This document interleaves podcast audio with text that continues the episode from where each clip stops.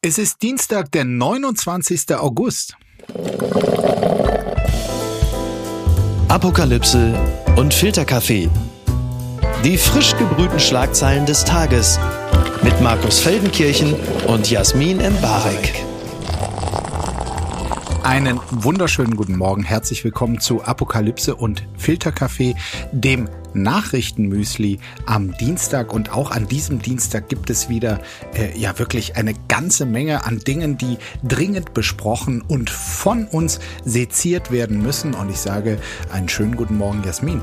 Guten Morgen, Markus. Hast du deinen Ausflug äh, zum Mickey Beisenherz äh, gestern Abend überlebt? Ja, habe ich. Sehr glücklich sogar sehr glücklich. Und jetzt auch, ich sehe es ja auch äh, an deinem Gesicht, glücklich, dass wir beide endlich loslegen können. Ja, und das tun wir auch, nämlich damit. Die Schlagzeile des Tages. Klausur in Meseberg, neues Konfliktpotenzial für die Ampel. So berichtet es tagesschau.de. Ob Heizungsgesetz oder Kindergrundsicherung, die Ampelkoalition aus SPD, Grünen und FDP hat zuletzt viel gestritten. Bessern soll sich die Stimmung mit der Koalitionsklausur auf Schloss Meseberg, die heute losgeht. Dabei steht das nächste Streitthema schon an. Subventionen für Industriestrom. Die FDP lehnt diese ab. Die Grünen Grünen sind dafür. Kanzler Scholz wiederum hat sich bereits kritisch gegenüber diesem Industriestrom und der Subvention gezeigt. Seine SPD-Fraktion ist allerdings an der Seite der Grünen äh, stark dafür. Wir sehen also wieder die typischen Konfliktlinien, die die Ampelkoalition seit fast zwei Jahren hier immer wieder für uns aufbietet. Und äh, die Frage an dich, äh, Jasmin, so ein Rückzug aufs Schloss äh, in den Norden von Brandenburg, aufs äh, Schloss Meseberg, glaubst Glaubst du, das kann so gruppendynamisch, therapeutisch irgendwas verbessern, dass wir vielleicht am nächste Woche oder übernächste Woche schon wieder ganz, ganz anders über diese Chaos-Koalition reden? Ich weiß gar nicht, was du hast. Äh, ich finde, die Ampel ist immer super nett zueinander, konstruktiv, in so einer richtig guten Beziehung. Da braucht man gar nicht aufs Schloss gehen. Da kann man auf dem Schloss auch einfach arbeiten, also äh, Inhalte produzieren. Das war ja ein ziemlich großes Problem in den letzten Monaten, dass man sich da auf Dinge einigt. Aber es ging ja nie um die Person. Also ich glaube, die sind da total happy und stoßen an und sind äh, happy, auf die letzten zwei Jahre zurückblicken zu können, Markus. Ich bin von dir Ironie ehrlich gesagt noch gar nicht so gewohnt, aber das vielleicht auch, weil wir erst eine gut einjährige Podcast-Beziehung haben.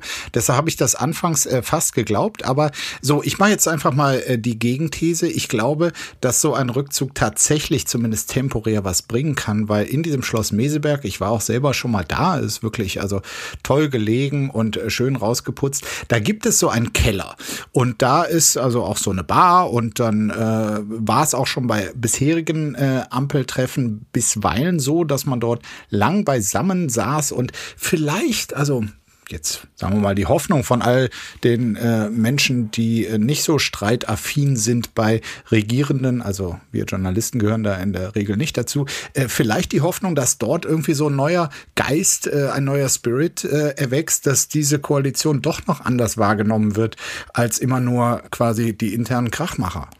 Naja, aber dafür, dass die SPD sich ja sonst in den letzten Sachen nicht so geäußert hat, kommt sie jetzt mit einem neuen Thema um die Ecke, nämlich dem Thema Wohnen. Mhm. Und äh, in dieser Beschlussvorlage, die jetzt schon äh, vor dem Treffen vorliegt, äh, ist die Rede von einem bundesweiten Mietenstopp. Und da denke ich mir, okay, ob das Christian Lindner jetzt freut, diese Diskussion zu führen und ob dieser Frieden dann gehalten werden kann mit dieser Idee, gerade mit der FDP, die ja vor davor warnt, dass Investitionen dann gestoppt werden und das einen gegenläufigen Effekt hat ich weiß nicht. Ich glaube einfach, es gibt so viele beschissene Themen, dass die Ampel niemals innere Ruhe finden wird.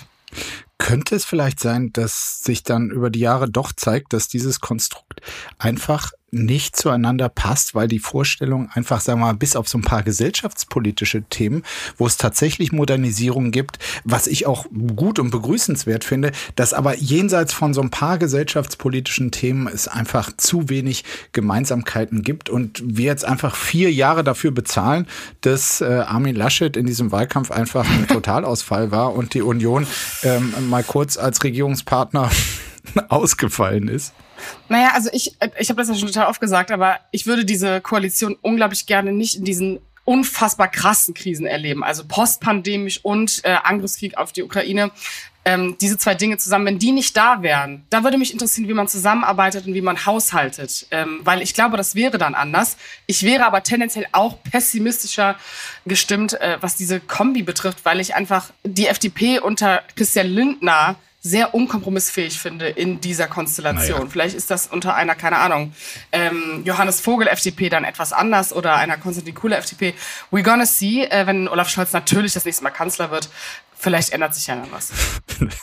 Was redest du da? Gut, wir werden sehen. So viel habe ich verstanden, dass Olaf Scholz nochmal Kanzler wird. Äh, müssen wir vielleicht nochmal besprechen. Ich glaube übrigens nicht, so wie du es gerade angedeutet hast, dass die Ampel so unter den großen Krisen leidet, weil ich finde, also mit den Krisen ist ja vergleichsweise gut fertig geworden. Da, wo es quasi um freie Gestaltungswille, so wo, wo gar kein Zwang vorliegt, wir müssen das machen oder das, sondern wo so quasi selbst entschiedene Gestaltungsfreiheit aufblitzt, da verhaken sie sich doch. Naja, aber ich finde trotzdem, dass, also du agierst ja anders politisch und hast auch eine andere Art zu sprechen, du hast andere, ähm, du hast einen anderen Druck, gerade so im Kanzleramt, wenn es die Situation gibt. Also ich finde wirklich, ich würde wirklich gerne diese Koalition ohne diese zwei Dinge bewerten können. Also ich glaube, es wäre anders. Ich glaube, es spielt eine ganz, ganz große Rolle. Ich glaube auch, dass wir uns alle über das Heizungsgesetz nicht so aufgeregt hätten, wenn nicht vorher Dinge gewesen wären. Aber ja, das sind steile Thesen. Guck mal, mit was für einer Energie Mickey Beisenherz mich hier in äh, diese Podcast-Folge entlassen hat gestern. Unbegrenzte Unmöglichkeiten. Hubert Aiwanger, wenn die Wahrheit zur Gefahr wird. Der freie Wählerchef Hubert Aiwanger hat in der Flugblattaffäre erst die Unwahrheit gesagt und seine Lüge dann kassiert. Doch wer Pamphlete bei sich trug, in denen die ermordeten Juden verhöhnt werden, kann nicht Vizeministerpräsident bleiben. Das schreibt der Chefredakteur der Süddeutschen Zeitung, Wolfgang Krach, in einem Kommentar. Politischen Gegenwind gab es ebenfalls von Kanzler Scholz und dem bayerischen Ministerpräsidenten Söder. Beide forderten Aiwanger auf, für Aufklärung zu sorgen. In dem Fall ging es zunächst darum, ob der stellvertretende bayerische Ministerpräsident Hubert Aiwanger als Schüler ein antisemitisches Flugblatt verfasst hat. Nach ersten Berichten gab dann am Samstagabend Aiwangers Bruder zu, der Verfasser des Flugblattes gewesen zu sein. Am Montag legte der Bruder nach. Ich bin mir nicht mehr ganz sicher, aber ich glaube, ich glaube, dass Hubert die Flugblätter wieder eingesammelt hat, um zu deeskalieren. Also eine weitere Eskalationsstufe im Fall Aiwanger. Heute wird äh, Söder sich mit allen Beteiligten treffen und eventuell ein Statement abgeben, ob es zum äh, Abtritt Aiwangers äh, führen wird, werden wir dann sehen. Ja. Wir haben ja noch gar nicht darüber gesprochen. Was ist denn deine Perspektive auf dieses ganze äh, antisemitische Dilemma? Also ähm, es ist auf jeden Fall in krasser Form zynisch, den Holocaust und seine Opfer verharmlosend und vorführend. Und es ist einfach nur widerlich. So. Und es scheint ja klar, dass es aus dem Hause Aiwanger gekommen ist. Die Brüder sind auch nicht so weit altersmäßig entfernt und dass der eine von denen jetzt hier ähm, der Oberzyniker und Holocaust-Verharmloser ist und der andere davon gar nichts wusste und sogar noch ja. äh, die Blätter eingesammelt hat. Also Natürlich, in Familien ist alles möglich. Aber ich kann an diese Geschichte nicht glauben. Und ich glaube, Hubert Aiwanger, selbst wenn Helmut, sein Bruder, original das verfasst hat, ich glaube, er ist zu tief verstrickt in diese Affäre, auch wenn sie 35 Jahre äh, her ist, als dass das noch ein geeigneter Vizeministerpräsident für Bayern ist. Was glaubst du denn, was das jetzt für ähm, Markus Söder bedeutet? Also jetzt mal ganz praktisch. Also, was bedeutet das, wenn er ihn nicht entlässt oder wenn er nicht anregt, äh, ihn zu entlassen mhm. oder wenn er es tut? Also was ist das? Okay, das bessere Szenario, ich glaube, da sind wir uns einig, ist, wenn Aiwanger geht. Aber jetzt mit Blick auf äh, die Wahl, die in sechs Wochen ansteht ja. und die Debatte, die äh, ganz komisch meiner Meinung nach geführt wird im Internet, auch Konservative, die auf einmal vermischen, dass Konservatismus angegriffen wird, wenn man Hubert Aiwanger antisemitisch nennt. Es sind alles so komische Debatten, die gar nichts miteinander zu tun haben. Wir reden ja einfach davon, also mit Blick auf die jüdische Community auch, die in Bayern lebt, dass es hier einen Minister, äh, Vizeministerpräsidenten gibt, der anscheinend irgendwie, irgendwie was damit zu tun hat. Ja, genau. Das war jetzt sehr, sehr viel Fragen äh, für dich.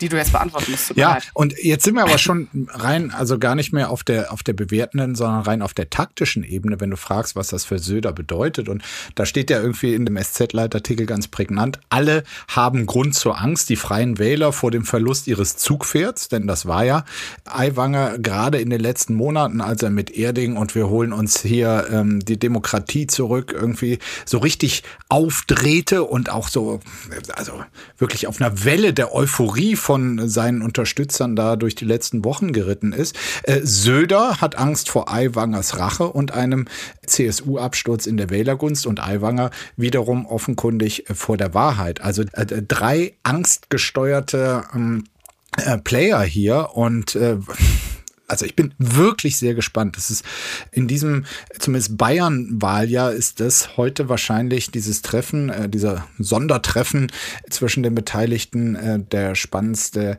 Termin. Und ich halte alles für möglich. Aber ja, da von uns beiden ja du quasi die bekanntere Söder-Pulsfühlerin bist, äh, interessiert mich natürlich genauso, was du denkst. Also die Wortneuschöpfungen im Söder-Kosmos, die aus deinem Mund kommen, die sind auch manchmal eher, also manchmal könnte man auch denken, dass du eigentlich ein ganz großes Herz dafür hast. Aber ich muss ehrlich sagen, ich finde diese Debatte rund um, wohin gehen denn die Wähler, wenn Aiwanger entlassen wird und wie geht das Ganze aus und wem nutzt das was? Das ist ja eine berechtigte Debatte, auch wenn ich persönlich finde, dass Aiwanger für diesen Fehler zurücktreten muss. Aber dieses Ganze, dass man jetzt so tut, als würde ja nichts bewiesen sein und es wäre eine falsche Anschuldigung und man würde Aiwanger verunglimpfen und dass das einer gewissen rechten Bubble zuspielt, finde ich richtig, richtig gefährlich. Und ich glaube, dass das auch letztlich das ist, was Söder neben seinem ganzen eigenen Wahlkampfding wahrscheinlich auch so halb sieht und dementsprechend auch die mhm. Wählerwanderung ins sehr, sehr rechte Lager, äh, wo er ja seit neuestem sehr entschieden gegen vorgeht. Ähm, das glauben ihm natürlich, ne, Markus? Deswegen, also ich muss ehrlich sagen, ich glaube, es kommt darauf an, wie auch weiterhin das Echo sein wird. Ne? Sowohl das Medienecho außerhalb von Bayern, innerhalb von Bayern und was Aiwanger sich bis morgen, und das, also der Bruder kam ja out of nowhere. Jetzt ja, der kam aus dem Waffengeschäft. Ja, nee, also jetzt mal wirklich. Also was, vielleicht kommt ja noch irgendwas, mit dem gar keiner rechnet, dass diese ganze Debatte nochmal komplett neu aufhört. Also ich, alles ich halte da alles für möglich. Ja, same. Wenn, wenn Söder da jetzt nicht den Stecker zieht, dann hören wir übermorgen spätestens, dass ähm, der Hubert äh, den Helmut ähm, damals, weil er so erbost war über dieses furchtbare Flugblatt, ihn drei Wochen sogar äh, ohne Nahrung in den Keller eingesperrt hat. Einfach um dem Helmut eine Lektion zu erteilen. Ich glaube, äh, also wenn wir weiter diese Geschichten Geschichtenerzählerei aus der Familie Aiwanger äh, hier weitermachen, da, da kommen noch die dollsten Dinge. Das gibt's doch gar nicht. Förderung von Kohle. RWE reißt Windräder ab. So berichtet es die Taz. Der Energiekonzern RWE hat neben dem ehemaligen Dorf Lützerath in Nordrhein-Westfalen damit begonnen, sieben Windräder niederzureißen. Der Grund? RWE will den Tagebau Garzweiler 2 ausweiten. Ja, und das ist tatsächlich eine Meldung, die passend ist zu unserer Zeit mit all ihren Widersprüchlichkeiten, wo wir eigentlich äh, erklärtes Ziel war, äh, ganz, ganz schnell, ganz, ganz, ganz schnell auf äh, alternative Energien umzusteigen. Leider als Reaktion auf Putins Angriffskrieg ähm, jetzt das Gas als Brückentechnologie ausfiel, weshalb der schlimmste Energietreibstoff, nämlich die Braunkohle, jetzt wieder zumindest kurzfristig reüssiert und äh, jetzt äh, quasi, um die Braunkohle weiter abzufördern, beziehungsweise den Abbau dort äh, weiter zu betreiben, müssen tatsächlich ein paar Windräder, die quasi an, am Rand der Braunkohlegruben standen, äh, jetzt zumindest vorübergehend weichen. Und ähm, ich sag mal, einen, einen pointierteren Kommentar zu unserer absurden Zeit ähm, als äh, diese Meldung äh, schwer zu finden. Nee, überhaupt nicht. Und ich muss auch ehrlich sagen, ich bin natürlich überhaupt nicht stolz, dass es auch noch in NRW ist. Ne? Also äh, man kann sich immer schön auf Bayern ausruhen, wenn man Witze darüber machen möchte, dass wir die Klimakrise nicht lösen mit erneuerbaren Energien. Aber ähm, ich finde, NRW ist eigentlich noch viel mehr Sinnbild und deswegen muss ich mich einfach schämen, dass diese Metapher in meinem Bundesland stattfindet. In unserem Bundesland wohlgemerkt. Ja. Ich war äh, am Wochenende in, in Nordrhein-Westfalen unterwegs auf dem Weg zum Fußball in Mönchengladbach und da fährt man dann so auf dem Weg zum Stadion genau durch diese Gebiete. Rechts eine große Grube, das Kohlekraftwerk hier, links ähm, ein, ein Tagebau und dazwischen stehen tatsächlich überall ähm, diese Windräder und das ist so sinnbildlich irgendwie so die neue Technologie, da wo es hingehen soll und die alte, die aber noch nicht weg ist und dass da tatsächlich irgendwie in Teilen jetzt sogar die neue zugunsten der alten äh, weichen soll, das ist natürlich irgendwo absurd und schwer vermittelbar und alle Aktivisten dort aus der Region, die eben schon lange gegen die Braunkohle dort kämpfen, die sagen jetzt natürlich auch, also Leute, an Absurdität ist das nicht zu überbieten. Bitte empören Sie sich jetzt. Kleiderpolizei, Abaya-Verbot an Schulen spaltet Frankreich, das berichtet das Hamburger Abendblatt. Der französische Erziehungsminister Gabriel Attal verbietet Schülern und Schülerinnen aus religiösen Motiven lange Kleider zu tragen. An Frankreichs Schulen bereits verboten ist andere religiöse Kleidung, etwa Kopftücher oder andere Verschleierungen. Nun geht es um Kleider im Stil der Abayas. Der repräsentative Rat der Muslime in Frankreich sieht in diesen aber keine spezifisch islamische bzw. religiöse Kleidung und darum auch keine Grundlage für ein Verbot. Ähm, ich würde vorab etwas kurz erklären. Für alle, die nicht wissen, was ein Abaya ist. Also es ist im Prinzip ein Maxi-Kleid, ein langes Kleid mit langen Ärmeln, das meistens so leichte Fledermausärmel hat und an den Armen eng zuläuft und so ein integriertes Kopftuch hat. Also man schlüpft einfach rein. Es ist äh, relativ gemütlich, es ist easy, also sehr einfach zum Anziehen und das wird super viel getragen. Man sieht das in Deutschland, man sieht das in, in muslimischen Ländern. Also es ist einfach ein Kleid mit einem integrierten Kopftuch. Mhm. Und dieses Verbot ist jetzt eigentlich nur eine weitere Tirade in dem ganzen anti-islamischen Movement, das in Frankreich stattfindet. Und äh, in diesem Fall auch ein sehr absurdes meiner Meinung nach, weil wir hier wirklich von einem, wir sprechen von einer Art von Maxi-Kleid. Also was ist denn mit Frauen, die nicht muslimisch sind, die Maxi-Kleider tragen in diesem Stil, nur ohne das integrierte Kopftuch? Und da könnte man auch sagen, man trägt nur so ein Kleid in diesem Stil, ohne das Kopftuch, das mit, damit verbunden ist. Und dann zieht man ein Kopftuch drüber. Dann wäre es kein Abaya mehr, man würde nicht mehr gegen das Gesetz verstoßen. Es ist eine Absurdität und auch äh, letztlich an ähm, Islamfeindlichkeit wenig zu übertreffen, meiner Meinung nach. Ja.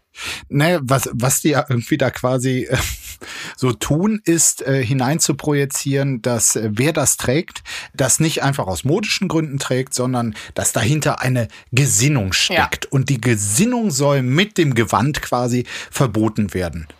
Naja, also es ist sozusagen die, die, die komplette Sichtbarkeit von muslimischen Frauen in diesem Fall soll besonders an Schulen eingedämmt werden. Und es ist, also das ist ja so eine krass französische Debatte. Ich meine, wir haben hier die Debatte über Lehrerinnen und Beamtinnen gehabt, keine Frage. Mhm. Aber was Schülerinnen tragen, zum Beispiel, das sollen. diskutieren wir ja Gott sei Dank noch nicht in diesem Land.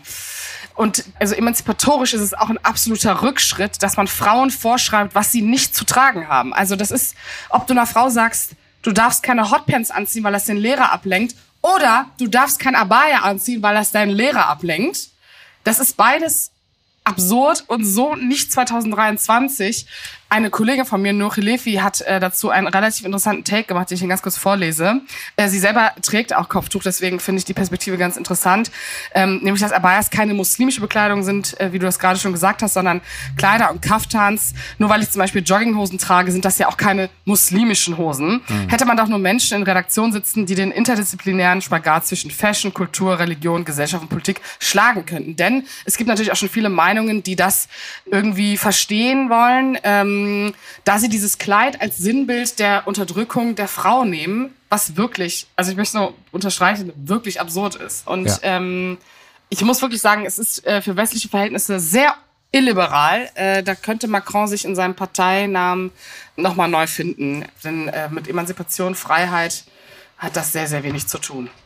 Also ich bin da ganz bei dir. Ich persönlich finde auch eigentlich nur überhaupt verbietenswürdig extremistische Symbole, religiöse Symbole. Ja. Warum sollen die verboten werden? Also ich finde es völlig okay, wenn Leute ein großes Kreuz zum Beispiel an einer Kette um den Hals tragen.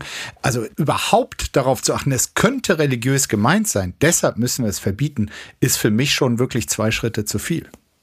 Die gute Tat des Tages.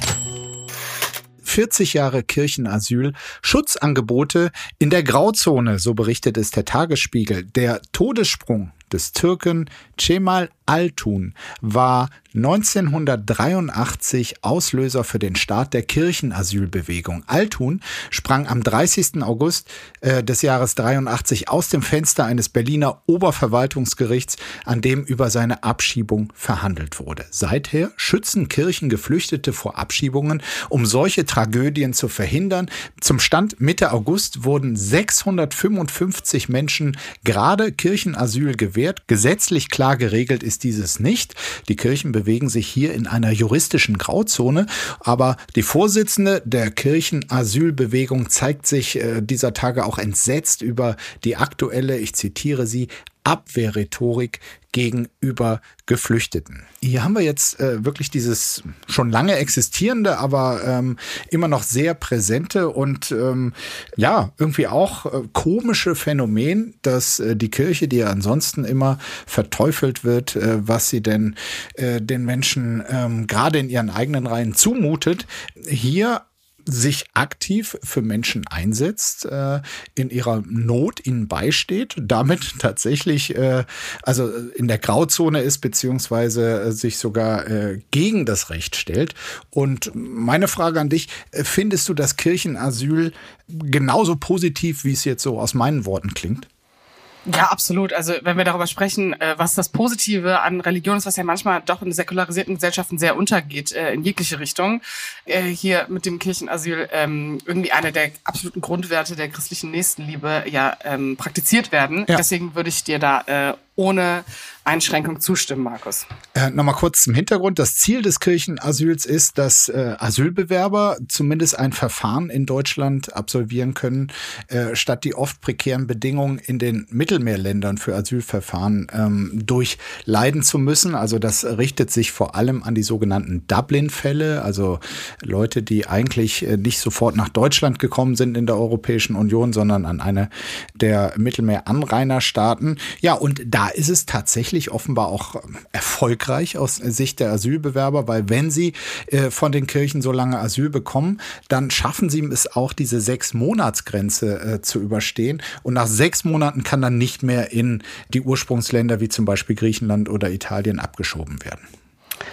Die Bundesvorsitzende der Arbeitsgemeinschaft Asyl in der Kirche sagt übrigens noch was wirklich, äh, wie ich finde, sehr Richtiges, ähm, nämlich wir erleben derzeit nicht nur das Erstarken der AfD, sondern ein insgesamt sich erschreckend veränderndes Narrativ gegenüber Geflüchteten. Geflüchtete werden verantwortlich gemacht für lange existierende Probleme, etwa beim Wohnungsbau und beim Lehrermangel, während das Potenzial von Zuwanderung noch nicht genügend betont wird. Also auch hier die Besinnung von dem, was, also wie ich finde, was in der Kirche oft untergeht, äh, in der öffentlichen Wahrnehmung, ähm, dass es eigentlich darum geht, dass Menschen unabhängig von ihrer Herkunft, von ihrer Lebensgeschichte, dass ihnen geholfen wird und dass man eigentlich sieht, okay, strukturelle Probleme sind strukturelle Probleme und auch der Grund, weshalb unsere Gesellschaft an vielen Stellen polarisiert oder rechtes Gedankengut so erstarkt. Ähm, ich glaube, also ich hätte dem gar nichts zuzufügen und äh, vielleicht ist es einfach mein kurzes äh, Juhei-Plädoyer äh, für Kirche, Christentum und Nächstenliebe an dieser Stelle. Zwick mich bitte mal. Umfrage, Piloten in Europa oft übermüdet im Cockpit. Sekundenschlaf. Das berichtet der Deutschlandfunk. In einer Umfrage des Europäischen Pilotenverbands geben drei von vier Befragten an, im letzten Monat mindestens einmal in einen Sekundenschlaf gefallen zu sein, und zwar während des Flugbetriebs. Ein Viertel berichtete demnach sogar von fünf oder mehr Sekundenschlafsituationen. Ähm, ich saß gestern im Flieger, shame on me, mhm. und der Gedanke daran, dass da jemand kurz die Augen zumacht, während der Autopilot fliegt, macht jetzt relativ wenig mit mir. Findest du das schlimm? Ja, also wenn es vorher eine äh, Garantie gibt, dass es beim Sekundenschlaf bleibt, dann natürlich nicht. Aber ich sag mal, äh, Schlaf äh, ist, ja, ist ja in der Länge offen. Und ähm, also Klar, man muss jetzt immer sehen, ähm, wer hat diese Umfrage in Auftrag gegeben. Das war der Pilotenverband selbst, äh, auch wenn das in vielen Ländern gemacht hat, unter vielen Pilotinnen und Piloten. Aber dahinter steckt natürlich ein Interesse. Sie wollen darauf hinweisen, dass ähm, die Arbeitsbedingungen nicht gut sind, dass äh, die Pausen zwischen den Flugdiensten nicht ausreichen äh, und dass so Überforderung entsteht und sie wollen dadurch sicherlich bessere Arbeitsbedingungen für ihre Leute schaffen. So und das wissen natürlich auch die, die befragt werden. Das sei man vielleicht irgendwie, um, um den ganzen Hintergrund zu haben, einmal hier anfügen. Aber wenn man ähm, tatsächlich kenne auch Piloten und äh, Berichte gerade von denen, die jetzt nicht für äh, Lufthansa sag mal, die, die großen Interkontinentalstrecken fliegen, sondern irgendwie das tägliche Busfahrerbusiness durch Deutschland oder Europa erledigen, das sind Taktungen. Also ehrlich gesagt, ich, ich wäre da auch äh, sehr Sekundenschlaf, wenn nicht noch tiefer Schlaf gefährdet. Ja, voll, aber jetzt eine ganz naive Zwischenfrage an der Stelle. es muss ja immer einen Piloten, einen Co-Piloten geben. Ja. Und es ist ja gerade bei diesen äh, sehr kurzen Flügen immer der Autopilot an. Also ist das, ist es so ein Aufreger, ist es einfach so ein Moment, wo wir sagen können, oh mein Gott, die armen Piloten und dann gehen wir weiter?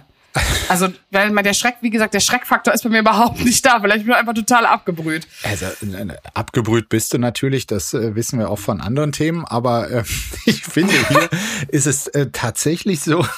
Also, ja, vielleicht habe ich zu wenig Vertrauen in die Technik und in das quasi, der eine deckt den anderen Verfahren äh, oder hilft dem anderen aus dem Schlaf und aus der Patsche. Aber natürlich willst du ähm, ein äh, Piloten, Pilotinnen-Team da vorne im Cockpit haben, wo beide so fit wie möglich sind und eben nicht Sekundenschlaf gefährdet. Also wir kennen ja alle den körperlichen Zustand, äh, wo man tatsächlich äh, Sekundenschlaf gefährdet ist. Und das ist man normalerweise nicht. Also das ist schon quasi die Vorstufe zu einem körperlichen Ausnahmezustand.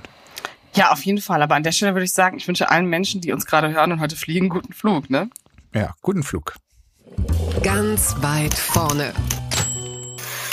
Pilzsuche in Baden-Württemberg. Wer hat denn dieses Thema hier reingeschmuggelt? Ich nicht. Forstminister warnt vor Smartphone-Apps. So äh, berichten es die lieben Kolleginnen und Kollegen des SWR. Der Sommer ist gefühlt vorbei, aber die Pilzsaison hat gerade erst begonnen. Viele Hobby-Pilzsucher greifen da auf Apps zurück, um die richtigen Pilze zu pflücken. Doch Expertinnen und Experten raten zur Vorsicht. Unter anderem der Forstminister von Baden-Württemberg. Ja, den gibt es dort. Und die Deutsche Gesellschaft für Mykologie, das muss irgendwas mit Pilzen zu tun haben, warnt ebenfalls ein Speisepilzsammler, der sich bei der Bestimmung nur von einer App leiten lässt, spielt grob fahrlässig mit seiner Gesundheit. Also äh, das sagt hier eben auch der Forstminister Peter Haug von der CDU. Nicht so stark auf die App und das Internet verlassen, wenn man da die Pilze bestimmen soll. Ich zitiere ihn, es ist wichtig, dass man sich mit den verschiedenen Pilzarten gut auskennt, um Verwechslungen mit nicht essbaren oder giftigen Pilzen zu vermeiden. Jasmin, ich gestehe, ich wusste bis heute gar nicht, dass es Pilz-Apps gibt. Na, ich wusste das so halb weil dieses, also es gibt so ein Trend-Movement, ähm, dass Leute zwischen 30 und 40 sich mit ihren Freunden treffen, gerade so in Berlin, dann gehen die in irgendwelchen Wäldern Pilze sammeln, weil es total thrillt und dann haben die so oh. ihre Regenoutfits an mit ihren teuren Yoga-Klamotten darunter. Kurzer Sekundenschlaf. Ja, ja genau. Mhm. Und ich finde aber auch so, sorry, aber ist wirklich, there are people dying, weißt du, was ich meine? Also ich, was ist das bitte für eine, was ist das für eine Nachricht? Also dann benutzt halt diese scheiß App nicht und wenn du Pilze sammeln gehst, musst du halt wissen, was du tust, aber wenn du dich wissentlich vergiftest, dann spielst du halt mit deinem Leben und und schätzt Gott nicht wert. Also okay, äh, der People Dying, äh, das äh, findet ja auch der Forstminister Haug. Und deshalb warnt er ja auch vor diesen Pilze-Apps. Es ist nämlich so, mit dem Handy wird dort ein Foto vom Pilz gemacht und die App macht dann Vorschläge, um welche Sorte es sich handeln könnte und ob der Pilz essbar oder giftig ist. Nur ein geschultes Auge kann die giftigen von ungiftigen Pilzen unterscheiden, so Haug. Und insofern geht's hier tatsächlich um Leben und Tod. Es heißt hier auch, äh, der Bund für Umwelt und Naturschutz Deutschland, äh, der ist auch skeptisch. Die sagen, die Unterscheidung von Pilzen per Foto ist nicht unbedingt fehlerfrei. Ja, das ist natürlich eine Erkenntnis, also dass man sich nicht nur auf Fotos verlassen sollte, dass wenn es um Leben und Tod geht, das wissen wir auch seitdem die Löwin mhm. nicht von einer Wildschweinin äh, unterschieden werden konnte. Naja, also ich muss auch an der Stelle ehrlich sagen, ich glaube, so Urpilzsammler, weißt du, die das schon ewig machen, ne, die fühlen sich auch richtig beleidigt von diesen Leuten, die mit ihren blöden Apps kommen und meinen, das ist jetzt so ein neues Trendhobby, sie sind der Natur irgendwie nah und sie können sich distanzieren von ihren Smartphones, benutzen dann doch ihr Smartphone, weil sie in ihrer Freizeit, wo sie Pilze sammeln, dann ihr Smartphone benutzen. Ich glaube, ich stelle mich auf die Seite der Urpilzsammler und hasse einfach die Leute, die jetzt so eine App benutzen, Pilze sammeln gehen. Ach, die Urpilzsammler. Guck mal, wenn das nicht, wenn das nicht so wäre, dann, ja, dann würde auch niemand daran sterben. Ich hoffe, dass niemand daran stirbt, niemand einen falschen Pilz aufsammelt. Muss aber ehrlich sagen, hört auf, Pilze zu sammeln. Ist bisschen peinlich. Bitte postet das auch nicht. Bitte habt auch nicht diese App. Benutzt eine andere App. Nutzt Apps, schöne Apps. Spielt ein Handyspiel. Geht auf Instagram. Guck TikToks. Schreib mit deinen Freunden. Aber du brauchst keine Pilzsammeln-App. Es ist wirklich richtig, richtig unnötig. Und ich muss ehrlich sagen, keine Affront gegen die Menschen, Jetzt, die ich jetzt kenne, die ich das machen. fragen, ob wir auch mal Aber- Pilze sammeln gehen. Nee, wir gehen, du kannst, wir können eine Pilzpfanne bei mir essen, die ich beim Rewe eingekauft habe, aber das ist wirklich the limit Nein, of the sky, nein, Markus. Jasmin, jetzt kommt auch wirklich das Bekenntnis, warum ich so skeptisch bin. Also ich habe wirklich von Pilzen ein Kindheitstrauma. Ich habe sie nie gegessen in meinem Leben, Oh, außer Trüffeln natürlich. Natürlich. Und das lag äh, einfach an äh, dem Hörspiel ähm, Der Räuber Hotzenplotz, äh, wo Kasper und Seppel eine Schwammerlsuppe zubereiten und die dem Räuber Hotzenplotz einflößen oder war es andersrum, ich weiß auch nicht. Jedenfalls äh, hat dann jeder wirklich äh, jemand wahnsinniges äh, Bauchziehen und seitdem sind bei mir Pilze einfach gespeichert als ähm, potenziell gefährlich und damals war noch nicht von der richtigen und der falschen App die Rede. Insofern bin ich unterm Strich dann doch auch bei Forstminister Peter Haug von der CDU. Weißt du was, Markus? Ich habe heute noch ein Buch für dich, das dich traumatisieren kann. Oh no! Söder ist. Bringen mehr Kilos auf der Waage auch mehr Stimmen an der Wahlurne? Das ist eine Kolumne aus dem Klar. Spiegel von Anna Klaus. Äh, da geht es um etwas ganz Besonderes, Markus. Ja. Denn in den kommenden Wahlkampfwochen soll ein Kochbuch mit 25 Rezepten angelehnt an die besten Instagram-Posts von Ministerpräsident Dr. Markus Söder erscheinen. Der Hintergrund, Du hast mir gar nicht gesagt, dass Söder. du mm, wieder ein Buch rausbringst. Ach so, das ist jetzt mein zehntes Buch. Die anderen heißen Söder privat, Söder am Kleiderschrank, äh, Söder bei der Genau. Arbeit. Na egal. Der Hintergrund zu diesem Buch aber, regelmäßig postet Söder Fotos von seinem Essen. Hashtag Söder isst. Wir haben das erfunden, möchte ich an dieser Stelle sagen, wo der Credit im Buch bleibt für uns. Das müssen Moment, wir dann er hat checken. das. Moment, nein, nein, nein, nein. Ja. Nein, nein, nein, nein. Söder hat es nicht ist, selber hat geschrieben. Schon Ja, Markus ja. Söder erfunden. Da jetzt, Und wir haben gesagt, dass das cool ist. Ah ja, also ich habe verstehe. Mhm. das gesagt. Du hast es ertragen. So. Und äh, dieses Buch hat Söder natürlich nicht selber geschrieben, weil er ist ja Politiker. Ne? Der hat ja keine Zeit für sowas. Sondern der Koch Alexander Herrmann hat dieses Buch geschrieben und es sind auch wirklich 25 seiner Top-Elite-Rezepte. Äh, den Einblick habe ich da rein noch nicht äh, gewährt bekommen, aber ähm, ich frage mich, also ich erinnere mich jetzt ja so an McRib und Pommes. Was also kann man das dann nachkochen oder also was äh, würdest du was kochen generell? Würdest du den Lapskaus von Markus Söder nachkochen, Markus?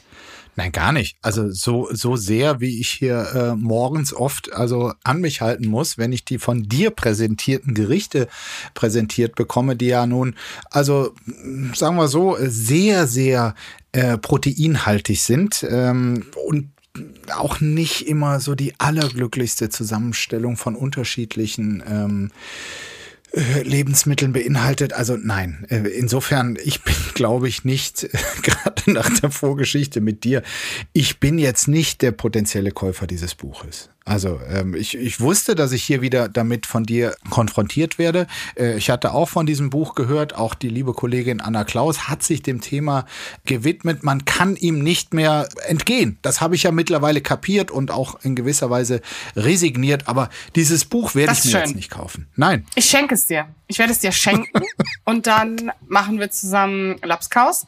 Und ich muss aber eine, also eine Kritik muss man an der Stelle sagen. Die Werbung für dieses Buch ist gestern online gegangen. Und wir haben ja eben über ein anderes Thema gesprochen, das Markus Söder betrifft. Das ist natürlich jetzt so ein Werbevideo, einen Tag, an so einem Tag, wo ich so denke, mein Gott, das ist jetzt so ein Timing, braucht es nicht, ne? Wenn man äh, über wirklich ernsthafte politische äh, Delikte äh, sprechen muss und dann so ein Buch erscheint. Klar, es ist immer Wahlkampf in Markus Söders Welt sowieso. Durfte sein noch Vizeministerpräsident auch ein Gericht beisteuern? Natürlich nicht, weil sonst könnte man es ihm ja vorhalten. Okay. Ja, ähm, schön. Du, ich würde sagen, du besorgst dir das Buch. Die Einladung zum Essen nehme ich gerne an, die ich daraus gehört habe. Wenn du in der Zwischenzeit vielleicht noch ein weiteres Kochbuch findest, wäre ich auch nicht dagegen, wenn du dich äh, quasi dort nach einem Gericht für mich umschaust. Gar kein Problem, dann gibt's Schwammersuppe. Oh nein, bitte nicht. Okay, ich sehe schon, wir lassen das. Wir hören uns bald wieder, liebe Jasmin. Äh, trotz des Gesprächs wünsche ich dir einen wunderschönen Tag. Ich wünsche dir eh immer einen gesegneten Tag und ich weiß gar nicht, was das trotz soll, aber äh, Glück auf. Glück auf. Apokalypse und Filtercafé ist eine Studio Bummens Produktion mit freundlicher Unterstützung der Florida Entertainment. Redaktion Lena Fränking und Marie-Sophie Schiller. Executive Producer Tobias Baukage. Produktion Hanna Marahiel. Ton und Schnitt Niki Fränking. Stimme der Vernunft und unerreicht gute Sprecherin der Rubriken Bettina Rust.